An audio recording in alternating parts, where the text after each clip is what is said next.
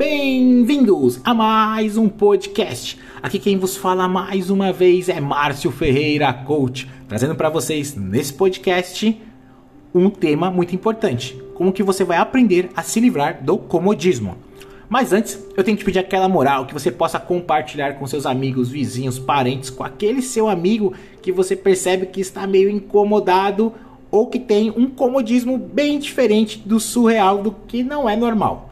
E também que você também possa se inscrever na minha página no meu Instagram, arroba Márcio Ferreira Coach e no meu canal do YouTube, Márcio Ferreira Coach para novidade. Bom, pessoal, nós estamos chegando na reta final praticamente da segunda temporada do podcast. Nós estamos falta, falta cinco para que nós terminamos essa segunda temporada. Ao terminar esta segunda temporada, a terceira vem cheia de novidades para vocês, para que vocês possam ficar ligados. Então fiquem atentos. Chega de enrolação, vamos para o que interessa agora. Então, eu quero falar para vocês sobre aprender a se livrar do comodismo. Você tem a impressão que a sua vida está sempre no mesmo patamar, rodando em círculos, sem que nenhum avanço apareça, certo? Isso se chama comodismo e é um sinal de que você precisa aprender com os seus hábitos. Descobrir como mudar os hábitos ruins pode realmente ser uma tarefa extremamente difícil ou difícil para algumas pessoas, ainda mais quando elas estão ao, dando ao tempo a sua rotina que parece impossível de se transformar. Dados mostram que os hábitos da vida são de 40% do nosso dia a dia. É muitas das vezes nos reproduzimos de maneira automática os nossos hábitos. Se você quer aprender como mudar hábitos na sua vida, continue neste podcast que eu vou te falar como que você pode mudar isso agora mesmo. Mas antes eu tenho que te falar como que você pode mudar esses hábitos ruins, como que você pode eliminar estes hábitos ruins, esta parte do comodismo na sua vida. Aprender como mudar os hábitos não é uma tarefa fácil e muito menos rápido. Como eu falei, para algumas pessoas extremamente demorado e para algumas outras pode ser de uma forma até um pouco mais rápida. Em formatos de dias, meses e para algumas pessoas, anos ou um ano. Mas depende muito de como está o comodismo neste momento. Como dito anteriormente, os hábitos são cultivados todos os dias e representam quase a metade do nosso dia a dia. É preciso se policiar constantemente para, enfim, encerrá-los de uma só vez ou para encerrá-los aos poucos. Eu gostaria até de falar que hábitos ruins não adianta você pensar que você vai conseguir eliminar eles todos de uma vez, mas que vocês possam fazer fazer de uma forma minimizando aquele hábito ruim e colocando aquele hábito que você tem ruim, colocando um hábito bom de uma forma muito pequena para que você potencialize e aí comece a diminuir aquele hábito ruim. Então, o que, que acontece nessa forma? Especialistas indicam que a melhor opção é a substituição de bons hábitos. Como eu te acabei dizendo, né? Isso foi uma pesquisa que eu acabei fazendo. Ou seja, ao invés de pensar como mudar um hábito, a saída mais eficaz é pensar na substituição dos hábitos por melhores. Então, se você colocar um hábito bom neste momento, você vai compreender e ter a noção de que aquele hábito ruim que você tem, você pode transformar em hábito bom. Um exemplo: muitas pessoas hoje é, sempre aperte o NUS depois quando o celular toca pela primeira vez o seu alarme. Então vamos dizer que hoje neste momento você toca o seu celular, você põe o seu despertador para tocar 6 horas da manhã para que você possa trabalhar. Tem muitas pessoas, pelo comodismo, apertam os nuzes pelo menos de 5 a 8 vezes, já foi comprovado isso tá? Quando algumas pessoas pegaram o celular de, tipo, fizeram uma pesquisa de 355 pessoas, onde se pegava o celular e, e via o tanto de nuzes que a pessoa apertava, era de 5 a 8 vezes que ela apertava e ela ficava na cama. Isso é o que? Isso é um comodismo do sono. Isso é o comodismo da preguiça. Isso é o comodismo de, ah, eu sei que daqui a pouco eu posso sair para trabalhar. A pessoa coloca muito tempo antes para ir acordando, quando na verdade o que ela acaba fazendo é atrapalhando o processo dela de evolução para o despertar para a função que ela vai exercer. Então presta atenção numa coisa. O que, que você pode fazer como um novo hábito bom que você vai começar a eliminar aos poucos o hábito ruim de apertar de 5 a 8 vezes o nuzes do seu celular para que você possa ficar mais 5 minutos na cama. O interessante, se você sabe que às 6 horas da manhã você tem que levantar, porque você possa tomar um café da manhã, tomar o seu banho, fazer exercícios, uh, levar os filhos na escola, preparar tudo que você precisa para o seu trabalho, é importante que neste momento você faça o seguinte: já que você entende que este é um hábito ruim e que isso atrapalha você por sair correndo e sempre acelerado, você pode fazer o seguinte: Coloque o seu despertador neste momento para tocar às 5h50 da manhã. Sendo assim, o primeiro horário que você vai apertar o seu nuzes é exatamente às 5h50. O segundo às 5h55. E o terceiro para desligar será às 6 horas da manhã. Sendo assim, você está deixando de apertar de 5 a 8 para 3, minimizando um hábito ruim e potencializando um hábito bom. Porque você sabe que você tem que levantar às 6 horas da manhã, mas você está levantando e imaginando e compreendendo, tendo a noção que às 6 horas da manhã você está de pé para ter que fazer toda a sua rotina matinal, do qual você já fez. Eu já falei muito sobre RAV, sobre rotina de ativação. Se você quiser saber um pouco mais, procura aqui nos podcasts que você vai entender e você vai compreender o porquê que eu estou te dizendo que é tão importante ter esta RAV pela manhã. Bom, como eu já te disse, alguns especialistas falam que a gente precisa trocar esses hábitos, certo? Substituir por hábitos bons. E o que é mais interessante de tudo isso é que nós não compreendemos que esse nosso comodismo ele se transforma literalmente num hábito. Quantas vezes você já parou para pensar que tudo que você faz no seu piloto automático vira um comodismo? Por que isso? Tudo que você faz no seu piloto automático vira um comodismo tremendo. E esse comodismo pode ser muito ruim para o seu desenvolvimento pessoal e principalmente para o seu desenvolvimento profissional. Algo que você faz repetitivamente sem perceber, sem ter a noção do que você está fazendo neste momento. Eu quero te passar aqui neste momento quatro dicas de como que você vai mudar estes hábitos, essa forma de hábitos ruins melhorar o hábito bom na sua vida. Vai se livrar do comodismo e vai colocar hábitos bons na sua vida. O primeira, a primeira dica que eu tenho para te passar, dicas, detalhes, tá? Essas dicas são comprovadas cientificamente. Foi um estudo foi levantado por elas, que é importante para você literalmente aprender a se livrar do comodismo. Anota aí a primeira dica. A primeira dica é anote. Comece a notar as ações que você realiza de maneira automática, ou seja, aquelas coisas que você faz sem que ninguém te influencie, a muito menos precisa pensar sobre o assunto. Um exemplo, exemplo do qual que você pode estar com esses hábitos agora são: espreguiçar-se ao acordar, escovar os dentes, olhar para a direita ou para a esquerda antes de atravessar a rua, mesmo que só tenha um sentido para você olhar com esses três exemplos simples, podemos notar que por mais que essas coisas que você está completamente acostumado, elas são as ações que você nasceu fazendo. Isso virou um hábito na sua vida. Você foi disciplinado ensinado sobre a importância de repeti-las. Prova disso é olhar para os dois lados da rua, mesmo sabendo que só tem um sentido do qual você tem que ir tomar cuidado porque o carro está vindo no sentido, naquele sentido. Afinal, por mais que você saiba que o outro lado não te oferece risco, você confere para ter a força deste hábito.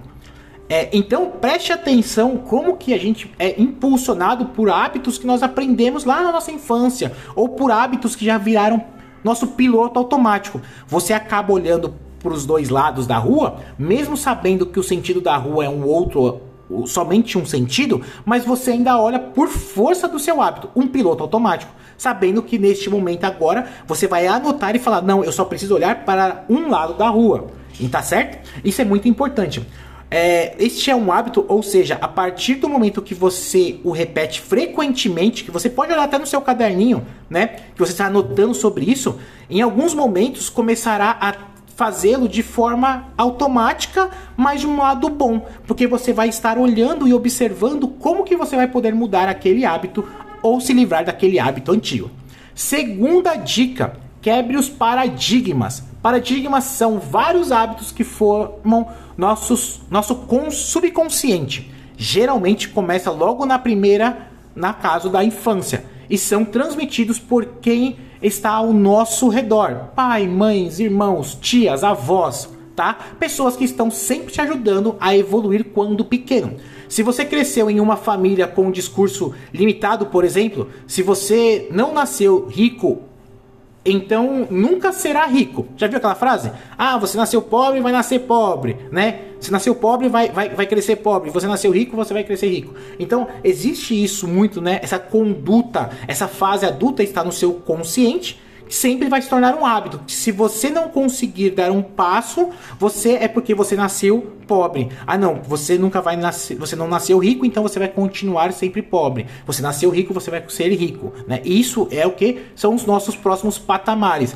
É exatamente por isso que muitas pessoas se acomodam e nunca buscam ir além das suas fronteiras, além do seu subconsciente. Acreditam que não serão capazes, mesmo que digam ao contrário. Muitas pessoas se limitam a romper estes hábitos ruins, como, se necessário, conhecer a sua mente e identificar que elas estão te impedindo de dar um passo no seu potencial e quebrando esses paradigmas. Então, preste atenção que muitas vezes aquilo que você acredita, o que você está no seu subconsciente colocado numa parte que passou da sua infância ou que você nasceu escutando isso, né? Dinheiro não dá em árvore. É, se você nasceu pobre, você vai morrer pobre. É, se você não for funcionário público, meus pais sempre me disseram muito, so, me disseram muito sobre isso. Se você não for funcionário público, você nunca vai ter é, dinheiro porque pode ser, mas vai sempre funcionário público é melhor porque vai ser sempre pinga pinga,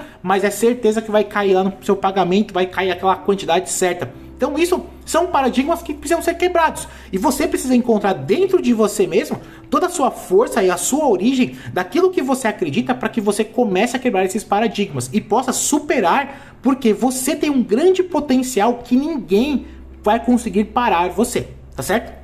Terceira dica muito importante: motive-se. Motivação é fundamental a enfrentar uma mudança de hábito. Toda ação de mudança é feita sem motivo, tem o dobro de chance de dar errado. Todo mundo sabe que hábitos ruins são prejudiciais, seja para a saúde física, mental ou sucesso profissional, mas mesmo assim não conseguem romper com aqueles com algum daqueles que você está passando. Se citarmos uns exemplos para cada caso, teríamos a procrastinação e o fumo. Olha que coisa! Quem fuma sabe que isso não faz bem à saúde e pode levar a um caos ou uma morte ou alguns problemas graves, né? Provavelmente algumas pessoas, nós sabemos que obtiveram câncer de pulmão exatamente pelo excesso de fumo que teve, entre outras doenças que você pode passar a ter.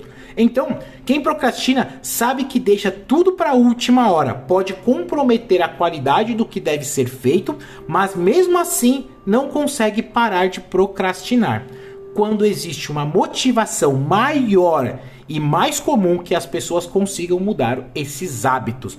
Olha que importante tudo isso que eu estou falando para você. Por que, que eu estou te falando isso? Para quem fuma, o gatilho de como aumentar a motivação pode ser a própria saúde, mas não, mas quando notam que além de prejudicar prejudiciados pelo cigarro, pode ser algo para os seus entes queridos. Vou dar um exemplo do que eu estou acabando de dizer neste momento. Eu tive um pai muito tempo fumante. Né? Não tenho vergonha, até porque é uma verdade. Ele sempre fala sobre isso. Eu adquiri asma, eu e meu irmão acabamos adquirindo asma exatamente pelo excesso de fumo que tinha entre o hábito, entre a casa que nós morávamos. Né? Eu nasci num berço de ouro, mas eu nasci num berço que me deu origens para poder buscar o meu desenvolvimento pessoal e ter a coragem de me superar todos os dias. Eu sempre lembro que meu pai falava para mim o seguinte: não queira ser como eu sou queira ser melhor do que eu sou e superar ainda você duas vezes mais daquilo que você pode fazer. Só que por um outro lado, meu pai era um fumante constante. Graças a Deus, hoje ele não fuma, mas ele era um constante fumante. Ele fumava pelo menos aí uns dois maços de cigarro, dois maços, dois pacotes de maço de cigarros aí por mês onde eu e meu irmão acabamos adquirindo asma, né, da nossa juventude até os nossos 18 anos. Porque isso realmente, né, aquela parte que quem fuma, aquele que está do lado fuma ainda três vezes mais. Isso é uma verdade. E isso possui uma força de vontade de acabar com esse vício quando ele percebeu que estava fazendo mal para nós. Aquilo foi um gatilho tão forte na vida dele que ele imediatamente parou de fumar por mais que ele tivesse muitas ansiedades de fumar, aquilo foi um gatilho para ele. Sendo também dizendo pela a morte né, do pai dele, que acabou morrendo também pelo excesso de fumo de cigarro também. Isso foi um gatilho para ele, para que ele pudesse parar de fumar. Isso é uma coisa que eu estou compartilhando com vocês, para que vocês possam ter a ideia do quanto é importante você ter esta, esta motivação dentro de você para você mudar um hábito ruim em prol de um bom hábito neste momento tá certo? Então vença principalmente a procrastinação e é esta forma de você aumentar ainda mais bons hábitos na sua vida. Rompa tudo que você possa ver que seja ruim em prol de benefícios de algo muito bom. Quarta dica, final, a última dica: seja consistente. Já dizia Caio Carneiro, antes de ser excelente, seja consistente. Repita tudo até conseguir fazer de forma automática bons hábitos. Como mudar hábitos se você não pratica a sua nova ação, a sua nova evolução? É inviável, certo? Quem disse que a força de vontade move o mundo é mentira. A força de vontade pode até ser o impulso inicial para o iniciar da mudança, mas o que realmente muda as coisas é a consistência com qual você realiza, com qual nós realizamos para chegar a algum lugar. Não adianta começar super animado em uma semana depois passar a relaxar, pular algumas etapas e esquecer dos compromissos no horário que você determinou e no dia que você determinou. É preciso manter sempre a mesmo nível de força de vontade. Caso contrário, não será possível criar novos hábitos bons. É comum as pessoas acharem que elas estão numa corrida e que começam com o maior ritmo possível, que vão conseguir vencer, que vão dar o maior máximo seu, porque estão correndo muito rápido e vão chegar a este prêmio muito rápido no final. Só que o que acontece é que na verdade, ao passar desta corrida, com toda a energia que coloca no começo, não consegue nem chegar na metade com algum fôlego e principalmente não passa da metade porque não tem fôlego algum para isso. Primeira coisa que você precisa fazer neste momento para mudar os seus hábitos e para vencer o seu comodismo é preciso sim se planejar, ter disciplina, determinação, buscar assim mudar o hábito ruim do comodismo por hábitos bons que vão te potencializar a chegar aonde você precisa.